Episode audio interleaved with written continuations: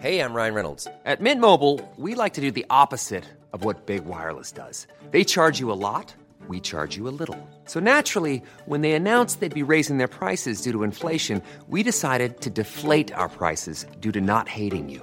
That's right. We're cutting the price of Mint Unlimited from $30 a month to just $15 a month. Give it a try at mintmobile.com slash switch. $45 upfront for three months plus taxes and fees. Promo rate for new customers for limited time. Unlimited more than 40 gigabytes per month. Slows. Full terms at mintmobile.com.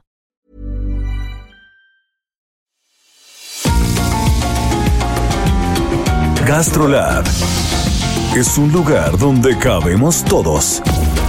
Aquí encontramos historia, recetas, producto, materia prima, vinos y un sinfín de cosas que a todos interesa.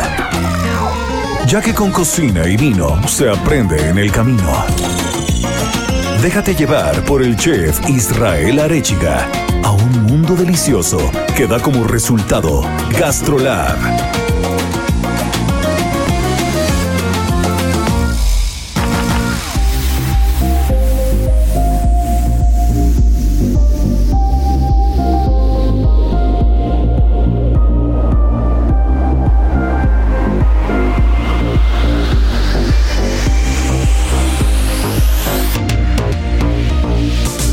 Estamos en un programa más de Gastrolab. Ya saben que es fin de semana, que nos toca echar chacoteo alrededor de la comida, de los viajes, de la buena, del buen vino, de la buena comida, de la buena mesa. Y hoy tenemos, como cada ocho días, a nuestra querida Miriam Lira, que viene llegando de Chiapas. Nos estará platicando todo lo que estuvo probando, tomando, comiendo en, en, en este estado del sureste, que es de verdad una de las joyas que tiene nuestro país. También estaremos platicando de lo que salió en las páginas de Gastrolab, Viviana de la Parra con mujeres sin taninos y todo lo que está haciendo alrededor del empoderamiento de la mujer en el mundo del vino y en la gastronomía en general. Después nuestra querida Mariana Ruiz estará platicando de la miel, de la batonca. Échenle mucho oído a eso porque la batonca de verdad es una especie bastante particular. Y para rematar el programa, no saben qué chulada trae hoy el sommelier Sergio Ibarra. Estaremos hablando del vino de Italia, de todas las regiones, del Piamonte, de la Toscana. Así que ya saben, no se nos despeguen porque esto apenas comienza. Las 8 de GastroLab. Es momento de dar un repaso por nuestras páginas.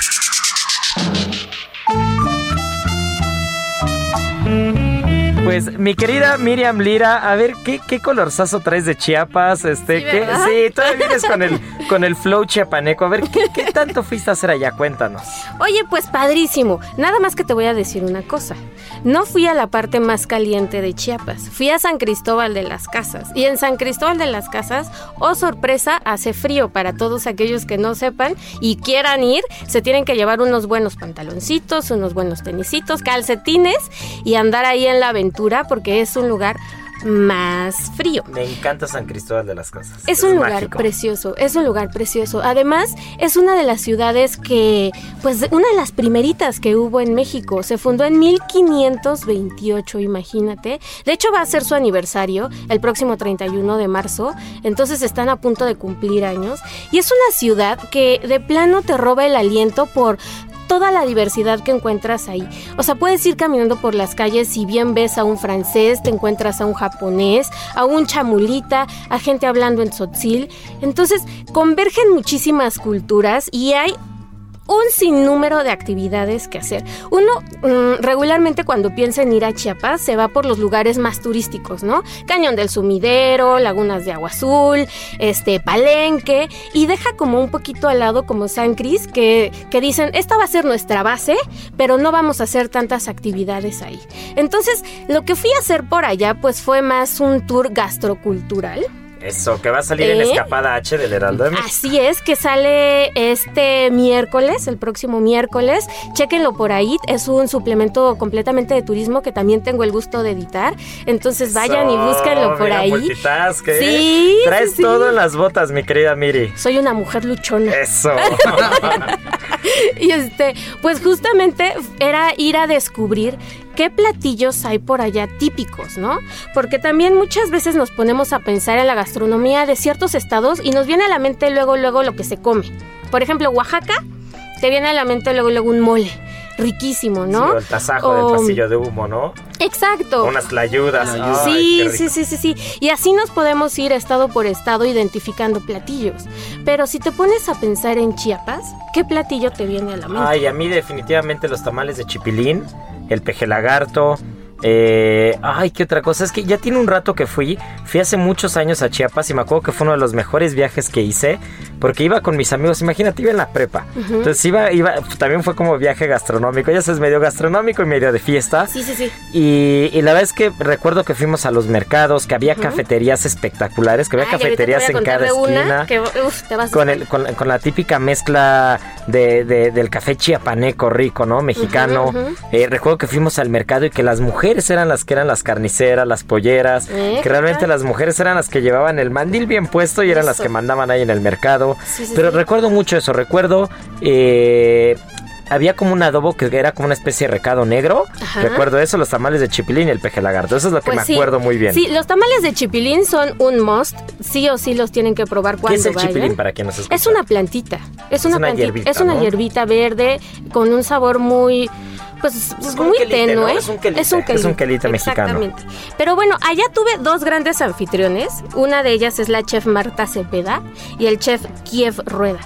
Que qué bárbaros. Tienen un restaurante en el centro que se llama Tierra y Cielo, que justamente se encarga en enaltecer, en preservar toda la cultura cultura, toda la gastronomía regional de Y la cultura. y también, sí, de Chiapas. Entonces, no es como el típico lugar al que entras y ya sabes, la gente está vestida completamente de, de, pues, de estos vestidos tradicionales y tal. Es un restaurante contemporáneo en donde sí eh, vas a encontrar platillos pues muy representativos de los, de los coletas, sobre todo, que es como les dicen a quienes vi- este, nacieron eh, este, directamente en San Cristóbal de las Casas. Entonces, en su carta pueden encontrar, o sea, de beber ahí les va, desde un pozol, que ya hemos hablado de esta bebida a base de maíz, porque Chiapas también es un estado muy rico en maíces, que es el pues maíz nixtamalizado, agua y este cacao. Va frío. Porque si ya estuviera calientito se haría más o menos como un atolito. Este, también el tascalate, que es maíz, cacao, achiote, azúcar y canela. También deliciosa. Eso solo en la barra de bebidas. Y el pox, que es una bebida que es un destilado de maíz. Entonces ya desde ahí me empieza como toda la experiencia para conocer nuevos sabores. También tienen uno que se llama comiteco, que se hace en comitán que también es un fermentado, este es un fermentado alcohólico y destilado con aguamiel de maguey. Uy, Entonces, qué delicia. ese tiene una particularidad muy buena, que es que no te da cruda. Te puedes mira. tomar unos 8, 9, Anótenle, 10 anótenle. y no pasa absolutamente nada. Pues yo recuerdo que con el posh y era de canela el que probé, no pasó eso. es que esa es otra historia. Sí, Pero el sí, sí, comiteco sí, sí. es este súper es el bueno, amable. ese es el bueno. Tamales de chipilín que decías, que es delicioso. Y Marta nos sirvió una sopa de hojas de chipilín con bolitas de maíz. Y esquite asado, que era una cosa, pero... Ay, qué locura. Que te ibas de espaldas, o sea, de esas sopitas que te apapachan el alma y te llevan como a otra realidad y a otro mundo, así. Luego también el mole coleto, que es un mole muy representativo. Lleva chile pasilla, chile mulato, chile ancho, cacao, plátano macho y pan de yema. Ay, qué rico. Ese regularmente se sirve con pollo, pero ellos lo sirven con camarón. Entonces, pues así se pueden ir como por varios este, platillos. Si van y los visitan, se van a dar cuenta de lo vasta que es la gastronomía chiapaneca. Y además ellos se han vuelto como una especie de embajadores del Estado, porque realmente se interesan en que, en que se preserve. Están haciendo un montón de enlaces entre cocineros de, de San Cristóbal de las Casas para, pues cada vez unir fuerzas y tener mayores ingredientes, mayores, este pues hasta colaboraciones, ¿no? Y que no se vaya perdiendo como toda esta cultura y que no este, pues quede en manos de solamente pues esta pareja de chefs, están casados y tienen unos hijos hermosos y este, pues van haciendo ahí unas redes de apoyo bien interesantes. No, pues qué importante es eso, porque aparte de estas redes de apoyo, sobre todo eh, cuando vienen épocas más complicadas, ahí es donde, donde se ve el verdadero valor, ¿no? De, de- de la cadena humana, de la relación. Mm. Recuerdo que también justo cuando empezaba la pandemia, entre muchos cocineros, sobre todo de- del interior de la República, se empezaban a echar la mano entre ellos, Sí, sí, sí. pues para crear cadena de valor y empezar a echarse la mano. Justo. ¿no? Eh, Y están haciendo hasta una fundación que va en todo el sentido de preservar los ingredientes, en cuidarlos y que se vaya teniendo una memoria histórica, gráfica, absolutamente todo de lo que ahí se come. Para ellos es súper importante. Pues qué delicia, mi querida Miri. Y ahora hablemos de Viviana de la Parra. Vamos a, cambiar de tema totalmente. Pero si quieren conocer más de Chiapas y de todo. A ver, a ver, acaba el comercial completo. y de todo su potencial, tienen que ver Escapada H de este miércoles. Ahí también les voy a, les voy a contar de un lugar que se llama Cafeología, que es de Jesús Salazar, que qué bárbaro. Tiene uno de los mejores cafés del mundo, mi querido Isra. Este, chiapaneco. Chiapaneco completamente. Incluso uno de sus, de sus, una de sus variedades se sirve el Noma, de René Redzepi. Ay, nada más. Nada más. Entonces vayan y descúbranlo por allá. Va, perfecto, pues ya lo tenemos anotado. Sí. Heraldo Radio. Y ahora sí, hablando del vino, ya yéndonos al terreno este enológico, ¿quién es Viviana de la Parra? Pues Viviana de la Parra es una mujer que traemos esta semana en portada que, híjole, se ha metido en el mundo del vino de una manera muy bonita porque el proyecto que ella tiene que se llama Mujeres sin Taninos va con todo el sentido de enaltecer el poder de la mujer, de generar lazos de ayuda o redes de apoyo para que cada vez más mujeres puedan involucrarse en el tema del vino y tengan y logren y lleguen a escenarios de poder dentro de la industria. Porque mi querido Some, acá Checo nos podrá decir, pues cuántas mujeres realmente están dentro de la industria y qué papel tienen. Entonces, lo que ella está buscando hacer es que se echen entre, entre todas la mano, que se pasen el tip del proveedor, que se digan una a la otra, este, oye, que, cómo ves mi vino, este, qué le hago, qué le muevo. Incluso están ya en pláticas para ver si ponen alguna bodega solo de mujeres, ¿no? Y es un proyecto súper interesante que nace en pandemia pues como con todo este ánimo de pues nos está yendo mal, este de por sí este la industria va mal y luego nosotras como mujeres pues no no tenemos como todos los apoyos que quisiéramos, bueno, pues vamos a hacer una red de solo mujeres para echarnos la mano. Y este a, la fecha ya tienen 170 miembros dentro de dentro de este de este proyecto Mujeres Sin Taninos. Pero tú dinos. a ver, este, Sergio, ahora sí que cuéntanos tú que tú que llevas un recorrido bastante amplio eh, por, digamos, por toda la parte relacionada al vino, ¿no? Por toda la parte enológica y de servicio sobre todo, ¿no? Servicio de vino. ¿Qué, ¿Qué, hay con las mujeres del vino? ¿Desde hace cuánto tiempo? A ver, ¿qué historias hay alrededor de eso? Pues yo recuerdo que, pues el vino en, algún momento llegó a ser como el, club de Toby, ¿no? solamente, era, solamente era un mundo de hombres y, rara vez veías a alguien en, en el tema del servicio. Eh, si me recuerdo, eh, había una sommelier de Sopexa que fue de los primeros cursos de sommelería que trajo esta, em, esta empresa francesa y empezó a, pues a fomentarlo y había una chica que se llamaba Nelly, si no me recuerdo, era como que la, única sommelier en ese grupo de los grandes, ¿no? En ese, en ese grupo estaba Don Pedro, estaba Víctor y estaba esta chica que, que para esos años... Don Pedro Ponceles y Víctor Absalón, ¿no? Sí, y estaba pues como figurando entre los grandes y era como muy, pues como de mucho mérito, de honor de decir que había una mujer en, ese grupo de esos grandes sommeliers, ¿no? Se empieza a fomentar un poco más, yo creo, con, los diplomados que, en ese momento dio el claustro Sor Juana. Y pues de las primeras está Sofía Abernan, que, también gran amiga de nosotros. ¿no? Pero en el servicio, en el servicio yo recuerdo que la primer sommelier mexicana en el servicio fue Claudia. Claudia estuvo en... Claudia Ibarra, que ya la tuvimos aquí en algún programa de Gastrolab Radio y que nos vino a hablar de la denominación de origen calificada Rioja. Sí, eh, a la actualidad. Y que es su hermana. saludos, hermana. Saludos, saludos a mi Clau. Eh, y ella pues nos platicaba, el, imagínate que trabajó en, en, este club, creo que era el... Ay, ¿cómo se llamaba? Creo club de banqueros o club no recuerdo, habría que preguntarle el, nombre, pero estaba ahí en Reforma y era un club que, solamente también era para hombres y tenían siempre la figura de, del hombre, del sommelier, ¿no? El, que viajaba, el de los... Bueno, está toda esta gente que es de negocios, de, empresarios y, esos viajes del, del puro, del coñac, del vinito. Y a la hora que, veían a una mujer, ¿no? Con el Tasteman y esa figura en el servicio como que llegó a, a ser diferente y pues poco a poco con trabajo y méritos pues se lo fue ganando y después de eso pues ya yo creo que lo demás es historia, ¿no? Ya pues hay de todo, todas las diversidades. Eh, el gran ejemplo pues Sandra Fernández que también estuvo estuvo en el servicio y bueno ella... ella era la directora de, de Tierra, de, Vino, ¿no? De Tierra de Vinos, ella aparte de que estaba en el servicio, pues se dedicaba también más hacia la docencia, ¿no? Y en su, A la momento, formación. y en su momento también a, a producir vino, tiene su propio vino. Ella empezó a traer muchas bodegas a, a México, ¿no? Algunas de, de las etiquetas que hoy en día ya son muy reconocidas, eh, llegaba a viajar y, y a elegir esos vinos exclusivamente para nosotros, ¿no? ¿Quién más, ¿Quién más podría andar por ahí? Pues Gina Estrada, ¿no? Que también eh, en su momento fue la vicepresidenta de la Asociación Mexicana de Sommeliers, que también ha fomentado, ahí tiene al- algunas bodegas a cargo, creo que ahora está en, en el cielo, ¿no? Sí, está en el cielo, en, el Valle de. Guadalupe. ¿Quién más podría ser? Pues Laura Sí, Santander, ¿no? Laura Santander, Anita Santander, que también, es gran Alejandra amiga. Cordero en Tres Raíces. Ahí Mira. está. Por ejemplo, Mónica Pinochelli en Bodegas Pinesque. Mónica Ruiz del vino Sofi.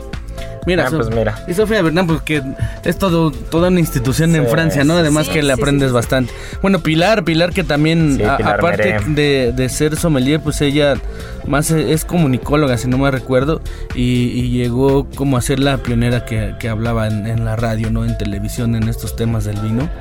Y pues ha ido crecen- creciendo. Debbie Verde incluso, ¿no? De las primeras que, estuvieron relacionadas, ¿no? Sí, Debbie más evocada a la parte hedónica y al Sí, placer. la parte de las copas, ¿no? Por ejemplo, ¿no? Exacto, Y bueno, y que, y que ella siempre ha traído esta marca de, de copas importantes, ¿no? Riedel y, y, y gracias a ella pues también como que sabemos en qué momento elegir la copa adecuada para, para el vino. Y pues en la actualidad hay muchas, hay gente que trabaja ya en, en centros comerciales, ¿no?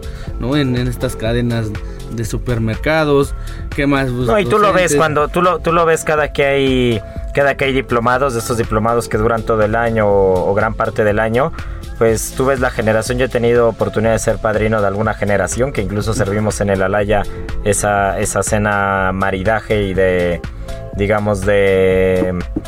Ay, de entrega de diplomas en el momento en el que se titulan y, y gran parte de, digamos, de los de los chicos que se estaban recibiendo con el diplomado de sommelier eran mujeres, ¿no? Entonces, creo Pero que cada vez sí, que- eso está súper bien, que- cada que vez se hagan redes como de apoyo y que puedas contactar a una colega y que le pidas como en corto pues la colaboración, aunque también entre hombres y mujeres pues se da. Ah, y siempre ha habido muy buena totalmente, relación, ¿no? Creo que-. Sí, seguro. Y, Es- el, y es el- un medio- y el día a día Sí, también, muy lo- amable. hasta las clientas, ¿eh? Créeme que el- antes también la mujer como que era la que no elegía nunca el vino y en la actualidad van a un restaurante y ellas piden la carta de vino, ellas se atreven a, a elegirlo incluso con su pareja o con quien vayan y son las catadoras, así que son las anfitrionas en la mesa y, y pues, pues adelante, un aplauso No, para pues las sí. mujeres. ¿no? sí, y también a, a- Vivi, ¿no? A Vivi Sí, de la sí, Parra, que está claro. haciendo grandes cosas Sí, y, que, y que le pueden echar un ojo a la entrevista en donde, mi querida En Miriam. gastrolabweb.com, esa sí está en Gastrolab. este, se pueden echar un, un brinco por ahí, van a encontrar toda la entrevista, este, de más proyectos que ella trae, más artículos de interés para ustedes, desde recetas que siguen durísimo ahora en la cuaresma, ya estamos en vacaciones al fin. Entonces, desde nivel principiante de cómo calentar el agua hasta el bacalao. Ahí Eso. las van a encontrar, entonces no se preocupen, ustedes váyanse con el mandil bien puesto y con eso tienen. Ay, pues qué gusto, mi querida Miri, qué, bu- qué buenas historias. Sí. Y bueno, pues le vamos a echar un ojo a gastrolabweb.com para ver la, la entrevista de Vivi de la Parra. Heraldo Radio. Y ahora, el sabor oculto.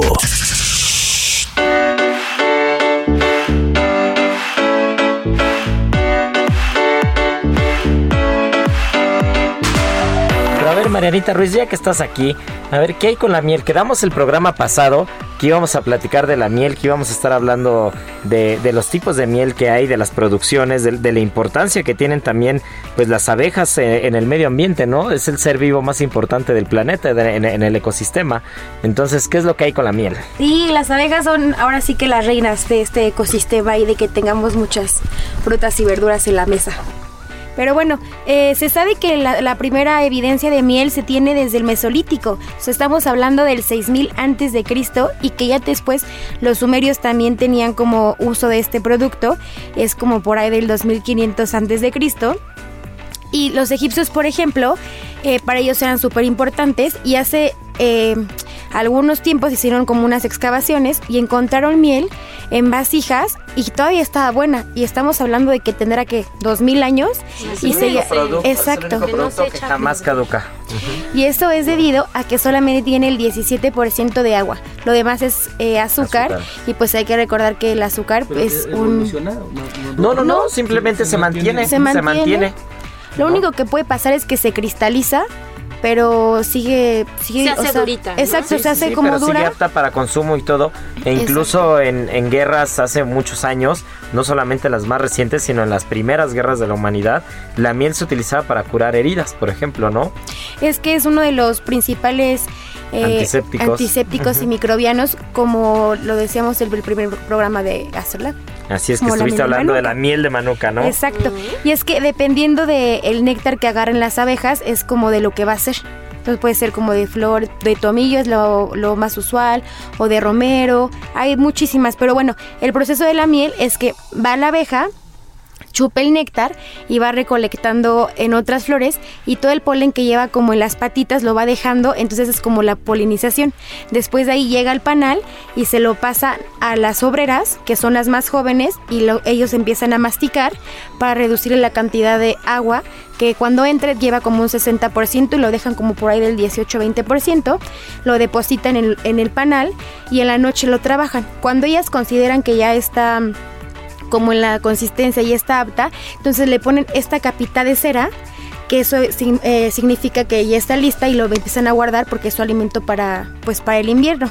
Y por ejemplo, un dato curioso es que la temperatura más o menos de una colmena tiene que estar entre los 30 y 35 grados. Calientito. Exacto, pero cuando hace demasiado calor y la temperatura sube, las abejas obreras se paran como en la entrada de la colmena y empiezan a letear. Es en serio. Ajá, empiezan a letear para, para mantener como la temperatura y si eso no funciona, entonces van y recogen agua y lo ponen como en lugares estratégicos para mantener como la armonía de la del panel. Exacto, la temperatura. Oye, pero a ver, entonces las abejas se dividen en castas, ¿no? Exacto. A ver, cuéntanos eso. La abeja reina. La abeja la que reina. Manda. La que manda, exacto. No hace ella, obviamente, es pues como. Es creo que la más importante porque ella es la que pone los huevecillos. Y después están las abejas obreras, que las más viejillas es las que salen como a recoger el néctar y las jóvenes son las que procesan la miel. Ya están los zánganos que ellos solamente comen y fecundan a las abejas.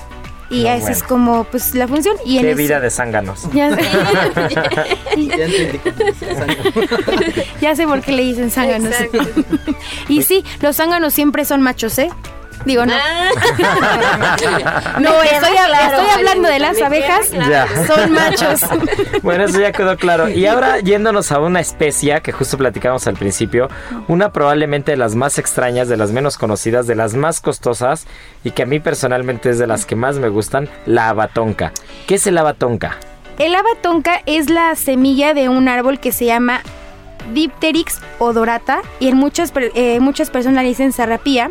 Y esta es muy poco conocida y muy poco comercializada porque tiene una sustancia un poco particular que se llama cumarina que es un poco, bueno, de hecho es un poco nociva, pero obviamente consumida en cantidades muy grandes para el ser humano porque es anticoagulante. Entonces, en países como Estados Unidos, por ejemplo, no deja que las comercialicen, pero en Francia, por ejemplo, las puedes encontrar sin problema en tiendas especializadas de especias.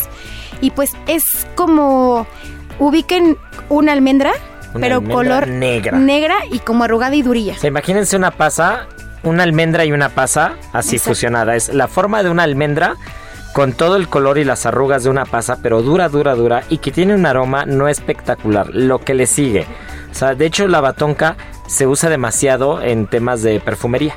¿No? Entonces se usa la batonca para mezclas de perfumes de muy alta calidad, de mucho nivel, porque aparte es costosísima. ¿no? Entonces es de origen sudamericano, sobre todo en la parte de Venezuela, las Guyanas, Brasil, ahí es donde se encuentra, donde se encuentra la batonca, pero es en Europa donde más se comercializa, donde más se aprecia, ¿no? Inicialmente lo usaban para perfumar tabaco, por ejemplo, y de ahí descubrieron que era tan aromática que podrían ocuparla en la parte de repostería. Y es como, por ejemplo, Francia lo ocupa mucho para la parte de repostería. Tiene como un sabor entre canela, un poquito de clavo, canela. Y es que, ojo, eh, también el clavo y la canela también comparten, comparten esta misma sustancia, eh, la cumarina. Entonces, no es tan dañina porque creo que al menos como mexicano comemos muchísima canela y muchísimo clavo y entonces todos seguimos vivos al menos por eso. Pero, pero, no hay que abusar. No hay que abusar y si es un poquito complicado encontrarla, pero digo, si ahorita pueden, pueden ir a algunos restaurantes, por ejemplo, hay un, un, restaurante que se llama Boca aquí en México, que es como el equivalente a la postrería de Guadalajara y, usualmente luego tienen postres de abatonca.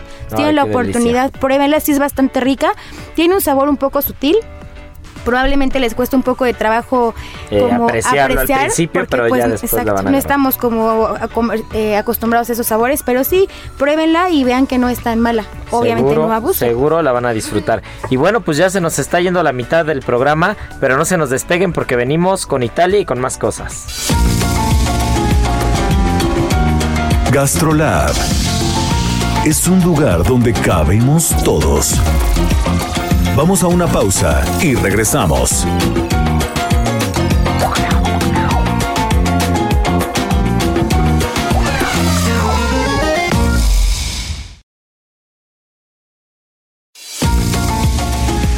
Gastrolab, estamos de regreso.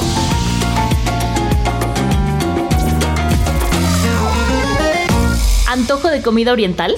Prepara un yakimeshi saludable. Al mezclar verduras como zanahoria, calabacitas, coliflor y cebolla con un poco de pollo asado, obtendrás un platillo lleno de nutrientes, fibra y un gran sabor. Especialmente porque esta combinación de verduras contiene diversos antioxidantes que evitan las mutaciones y el envejecimiento celular y ayudan al funcionamiento del proceso digestivo y de la vista. Aprende cómo preparar este platillo con una deliciosa salsa tampico hecha con jocoque en el canal de YouTube de GastroLab. Adicción saludable, porque la comida rica no tiene que ser aburrida. Del vino a la palabra. Con el sommelier Sergio Ibarra. Bueno, pues ya estamos de vuelta y vamos a platicar con nuestro sommelier de cabecera Sergio Ibarra. Vamos a platicar de todo lo que hay en el país de la bota, todo lo que hay relacionado al vino, porque aparte a veces en México no tenemos tan en la mente, en el imaginario, el vino italiano. Siempre pensamos un poco más en el vino español, en el vino mexicano, en el vino francés e incluso en el vino americano. Pero creo que Italia, Italia guarda un lugar muy especial en el vino del viejo mundo, en el, en el vino y en la historia del vino mundial. Hay unas joyas espectaculares. Tengo que reconocer que sí hay que rascarle un poquitín, que hay que rascarle como todo para encontrar las joyas de Italia, pero de que hay muchas, hay muchísimas, ¿no? Entonces, a ver, mi querido Sergio, suéltate. Hey, ¿cómo están? Pues bueno, vamos a platicar un poquito de, Italia y recordemos que se divide en, tres zonas, ¿no? Que es la norte, el centro que abarca un poquito la Toscana y el, y el sur, que aquí encontramos también las islas. Y pues Italia está considerada como el primer productor mundial de vino. Nada más. bueno, a veces se le gana entre Francia e Italia, pero casi siempre ha sido, ha sido Italia. ¿Y por qué llega, llega a ser tan complejo? Son, son muy, muy, muy rigurosos, ya que cada pueblo cada pueblo tiene sus uvas autóctonas. Imagínense que están consideradas 800 variedades de uva, ¿no? Eh, en, todo, en toda Italia, pero solamente 400 autorizadas para, para poder vinificar, ¿no? ¿Y qué lo hace tan complejo? Que pues que cada pueblo tiene sus variedades de uva, ¿no? Cada, cada mm, legislación dice que no puedes cultivar las uvas del otro pueblo, entonces es todo, todo un tema y a veces es por eso que, la gente como que no tiene la idea tan concreta de, lo que es Italia. Pero, pero bueno, pues vamos a tocar un poquito cómo son, cómo son las zonas. Y, pues si hablamos un poquito de, historia, también recordemos que a Italia se le conocía como Enotria, ¿no? Que Enotria era la tierra de los vinos, el lugar de los vinos. Y, pues prácticamente, pues todo Italia está lleno de, viñedos, ¿no? De sí, viñedos. Todo, el territorio completo. Aparte, es impresionante. Geográficamente tiene, tiene muchas ventajas, ¿no? Porque es una extensión muy larga y tiene costa por ambos lados, ¿no? Es correcto. Aquí, aquí una vez ya lo hemos platicado. Nuevamente las zonas, las zonas vinícolas siempre están muy pegadas al, mar o, hay ríos que, cruzan. Sucede como el, espejo, el, efecto del espejo, ¿no? llegan los rayos del sol directamente hacia el mar, hacia los ríos y ellos van directamente hacia, hacia los viñedos. ¿Qué sucede? que durante el día hace mucho calor, durante la noche hace mucho frío y esto se evapora y eh, ayuda a que la uva madure muy bien.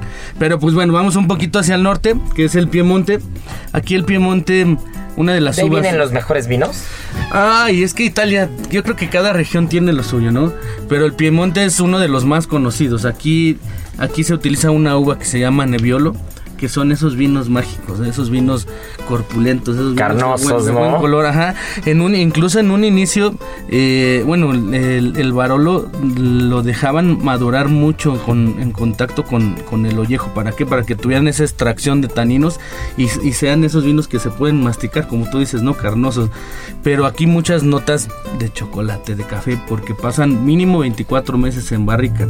Y hay dos, dos, dos vinos interesantes, si quieren anotarlo, uno es el Barolo y el otro son los barbarescos, ¿no? Si piensas en el Piemonte, tienes que probar esos dos para que vaya, para que vayamos entendiendo un poquito. Si vamos bajando algo más, vamos hacia el valle de, del Asta o Liguria, que es una zona un poquito más pequeña. Aquí se hacen unos vinos ya muy tradicionales, son vinos como más de la región, incluso estás en esta zona y todos los restaurantes son como que muy regionalistas, ¿no? No, no consumen otro vino que no sea el de su región. De la zona. Son vinos más ligeritos, más, más afrutados, ¿no? Más frescos, que aquí podrían ser muy, muy bien eh, estas, estas pastas, ¿cómo le llaman? A la putanesca, estas... Sí, como con salsa de tomate, más sencillas, ¿no? Exacto. Y si vamos a Lombardía, aquí nos hace recordar mucho la zona de, de los cavas o la, o la zona de, de la champaña. Aquí en Lombardía se producen unos vinos espumosos espectaculares que tienen una, una DOCG, que esto es una denominación de origen controlada y garantizada. Aquí son vinos espumosos que también llevan la segunda fermentación en botella al estilo de la, de la champaña, ¿no? El Franciacorta. Las Franciacorta, los famosos Eh, Franciacorta, ¿no?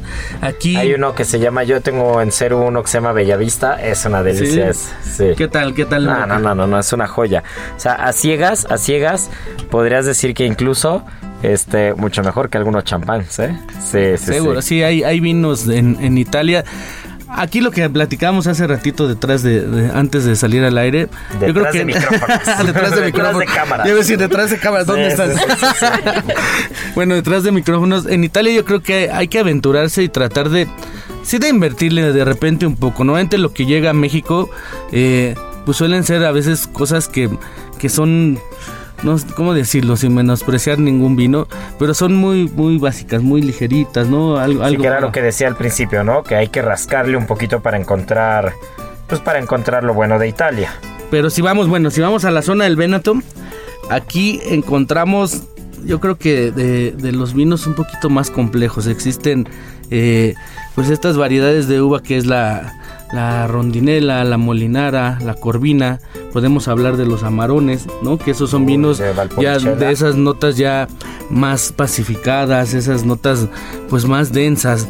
Y aquí hay unos, unas técnicas para elaborar, en esta misma región se pueden elaborar con esas uvas tres estilos de vino diferentes. Uno que es el ripazo, que consiste en trasegar el vino después de la fermentación y lo ¿Qué dejan... es trasegar el vino? Trasegar, pues es pasarlo, pasarlo después de la fermentación, pasarlo a algunas, algunas vasijas y dejan que el vino como que fermente dos veces, por así decirlo, ¿no? Entonces adquiere como esas notas ya eh, de sobremaduración, ¿no? De, de frutos ya pacificados, de higos, de pasas y en boca pues suelen ser muy densos también esos vinos ya pesados. Aquí yo yo me iría como con esos maridajes de osobuco al estilo italiano, Ay, ¿no? qué delicia, un ¿No? parpadel con osobuco, una pasta, que aquí nuestro querido productor decía, a ver, ¿con qué me puedo echar un buen, un buen vinito italiano? Hay una pasta que se llama par- pa- par- parpadel, y es este, y es una pasta gruesa que con un ragú de, de osobuco de ternera, ay, es una delicia. Qué belleza. Bueno, y hay otra técnica que se llaman los reciotos. Aquí sí pueden encontrar esas, esas etiquetas. Esta consiste en dejar, en, en que dejan las, las variedades de uva, las dejan secar como en, en techos o en pajas. Entonces se pierde pues un 60% del agua y se queda solamente la, el azúcar, ¿no? Y son O sea, vinos... como si fuera un vino pacificado. Así es, ¿no? Puede ser, eh, pues son vinos un poquito dulces. ¿Esos son los puede- pasitos? Pasitos, puede ser pasito. No, este se llama Resciotto, pero entra en- entre los pasitos o el vin santo, el famoso. vin santo. El famoso Ay, vin santo. qué que, joya. que adquiere su nombre porque se vendimiaba en, en Semana Santa. También dejaban que la uva se, se sobremadurara un poquito. y pues bueno, ahí hay diversidad. Si vamos hacia la Toscana, que es el Ah, corazón, bueno, los- el corazón de Italia. Los super toscanos. Aquí que esta zona que se encuentra entre Siena, entre Siena y Florencia, que los más famosos son los Chiantis, ¿no?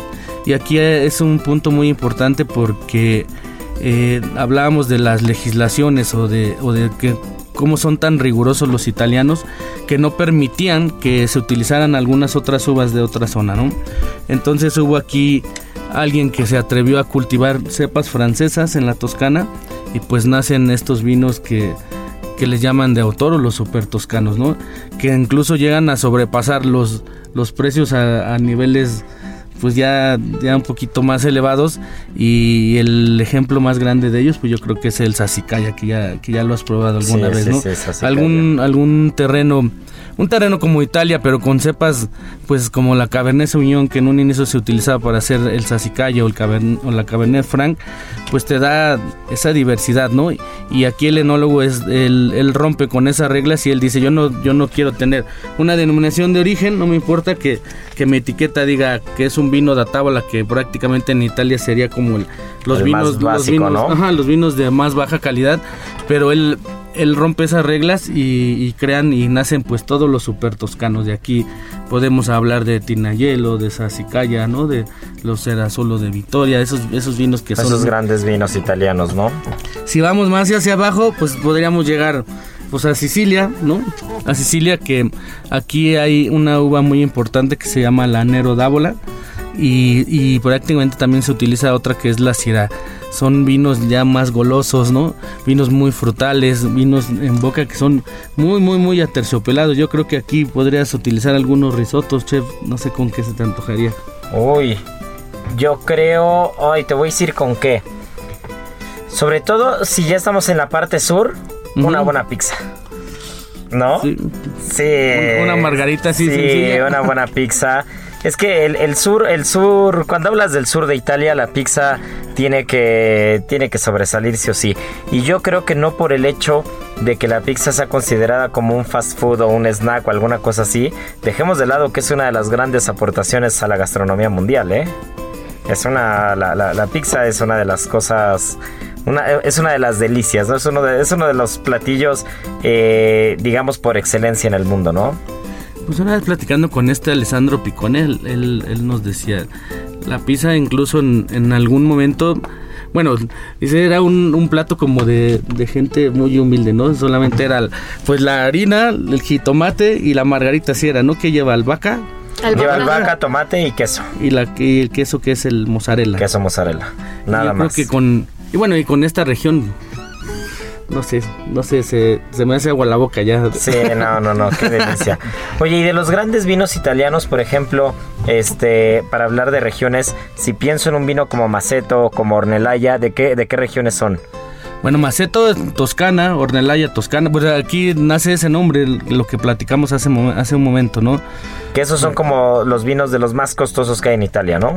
Pues son, se les denomina super toscanos, porque se atrevieron a romper esas reglas que ya platicamos, ¿no? Esas denominaciones que, que, que son tan rigurosas en Italia si no llegas a utilizar las variedades de uva o las técnicas que, que te marca la denominación y hacer las cosas diferentes, ¿no? Utilizar barricas de, de, pues nuevas, ¿no? No utilizar eh, pues de doble uso, variedades de uvas de, de Sí, otros de- de países. países. Y el enólogo pues, pues decide en qué momento transformarlo y, y la verdad es que son cosas espectaculares. Y algunas a veces hasta impagables también. Sí, sí, sí, sí, es una locura.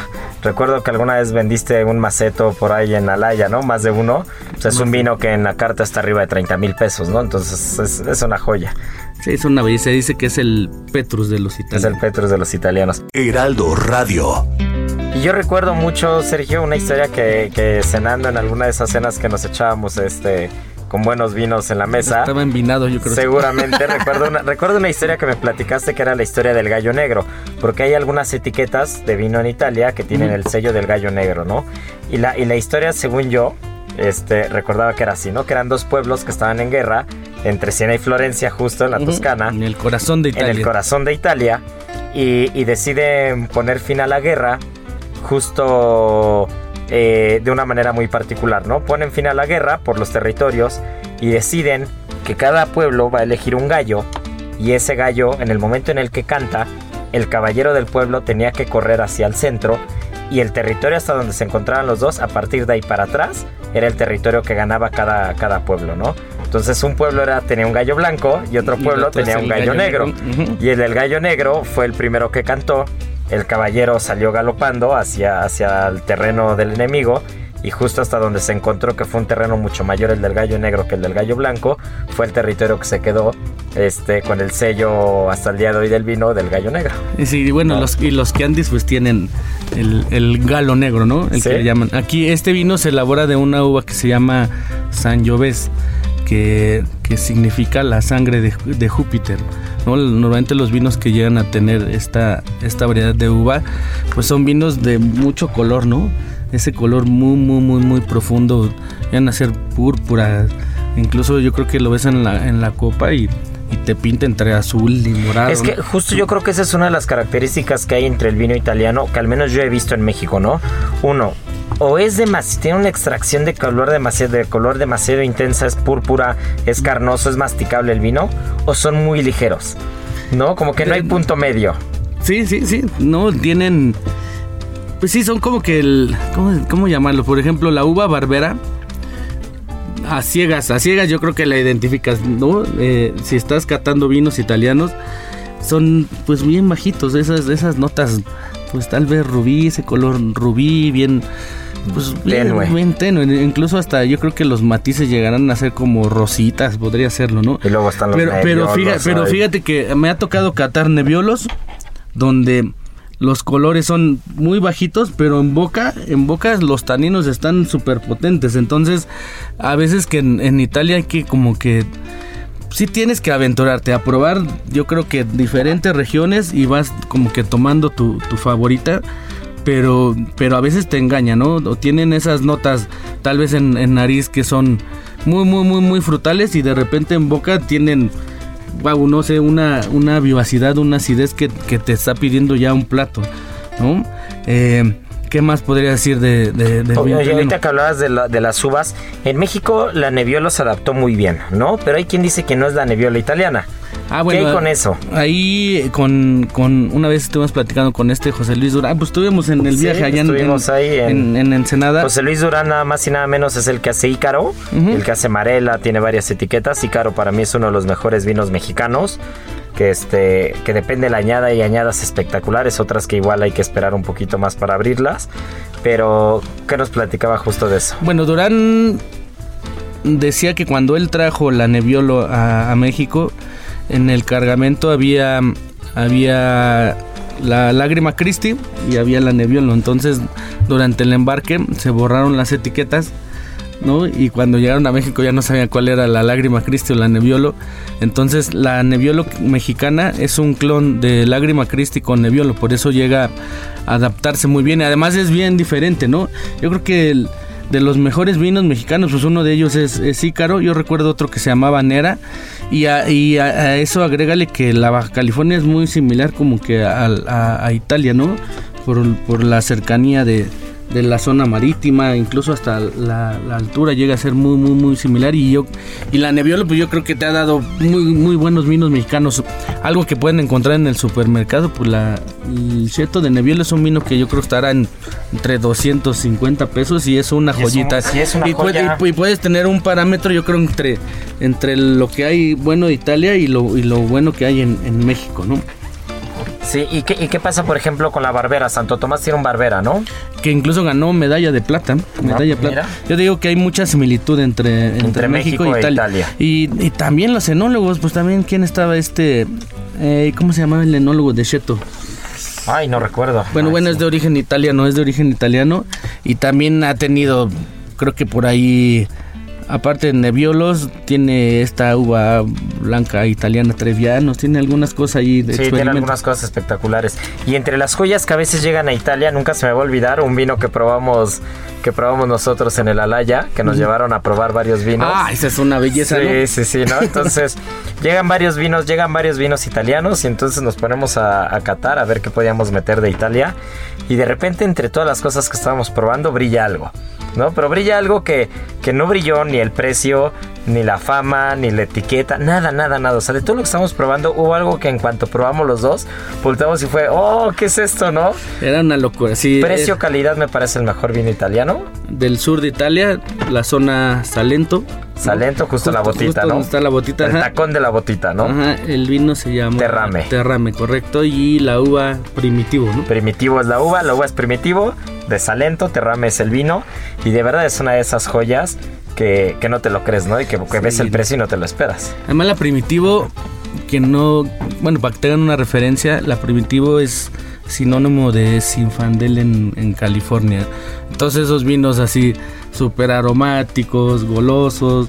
Pero en boca, este en particular, en boca me recuerda mucho al estilo francés, ¿no? Esos taninos bien sedosos, suavecitos, ¿no? Es más largo, yo creo que tardaríamos 12, 14 caudalías y, y seguía, nos terminamos la botella y No, no, seguimos a sí, catar, ¿no? fue- Íbamos a catar, nos tomamos la botella entera de tan bueno que estaba. Pero a ver, hablando, hablando de ese vino en particular, ¿qué te comerías con ese vino? Pues lo maridamos, creo que lo maridamos con con ternera, ¿no, che? No sé si ternera? ternera? ternera o sacaste co- costillitas de cordero. Ay, ¿no? qué cosa. Sí nos íbamos más hacia esas notas de casa y no sé, yo soy mucho de las carnes sal- con salsa, bueno, carnes salseadas. Me iría más Un hacia- chorriba al vino tinto, Puede uf, ser el sería una joya. tinto. Tal vez la, el Wellington que tenemos con la salsita de Oporto, los higos, el encima. Ay, qué delicia. Esa sería una belleza. ¿Qué más? El osobuco, el osobuco. El cachete, dice Marianita, Ah, el, ca- el cachetito. Una buena carrillera, baja temperatura, de esas melosas, melosas. Ay, qué Pastas, cosa, ¿qué ¿no? pastas eh, utilizarías? Ay, pasta. Yo, yo, yo más que pensar en, en el tipo de pasta, pensaría más como en la salsa, ¿no? En los ragús. O sea, como, como un, ra- un ragú. Imagínense un ragú eh, de rabo de toro. Ah, qué, cosa, ¿no?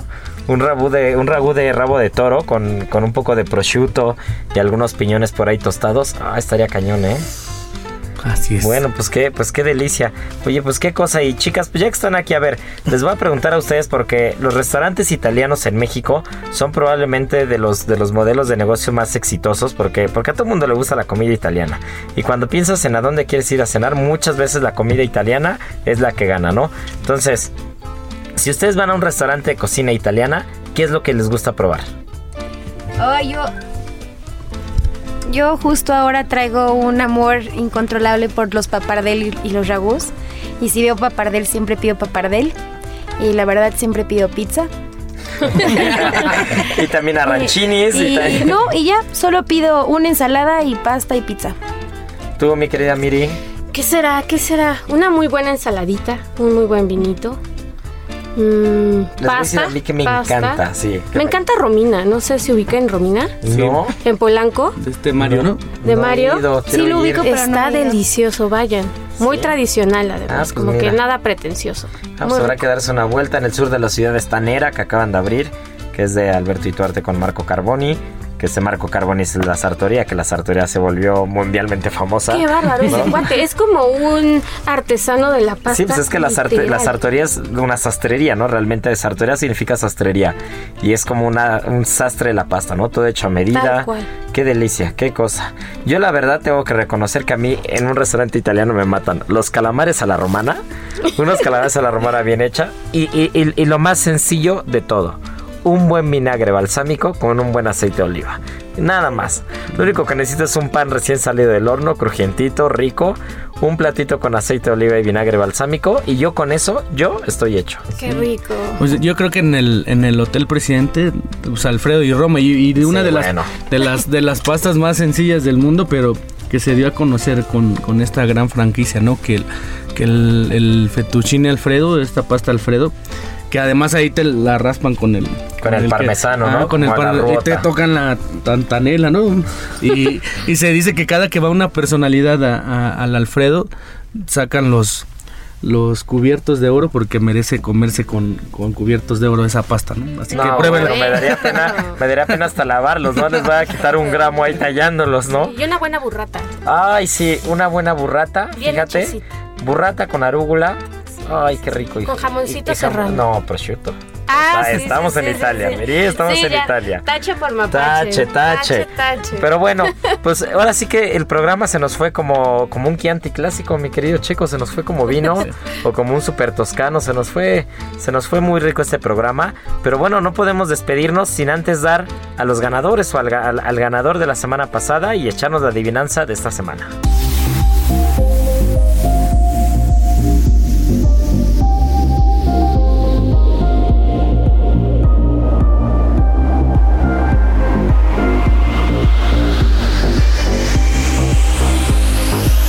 Bueno, pues muchas felicidades a Estela García, a nuestra querida Estelita García, que no deja de escucharnos cada fin de semana y que se aplicó ahora y fue la ganadora con los tres pescados de mares mexicanos que ya nos dijo para la cuaresma.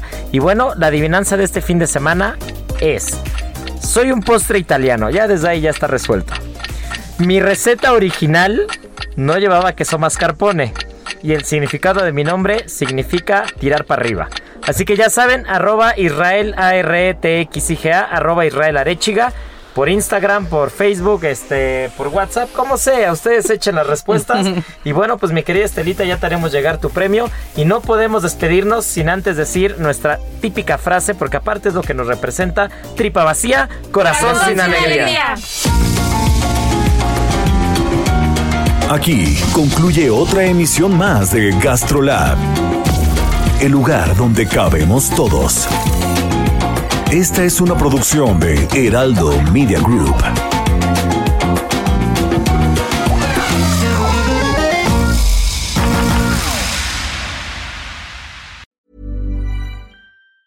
Ever catch yourself eating the same flavorless dinner three days in a row?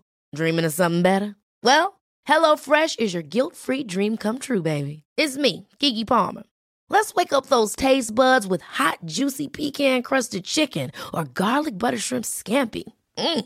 Hello Fresh. Stop dreaming of all the delicious possibilities and dig in at HelloFresh.com. Let's get this dinner party started.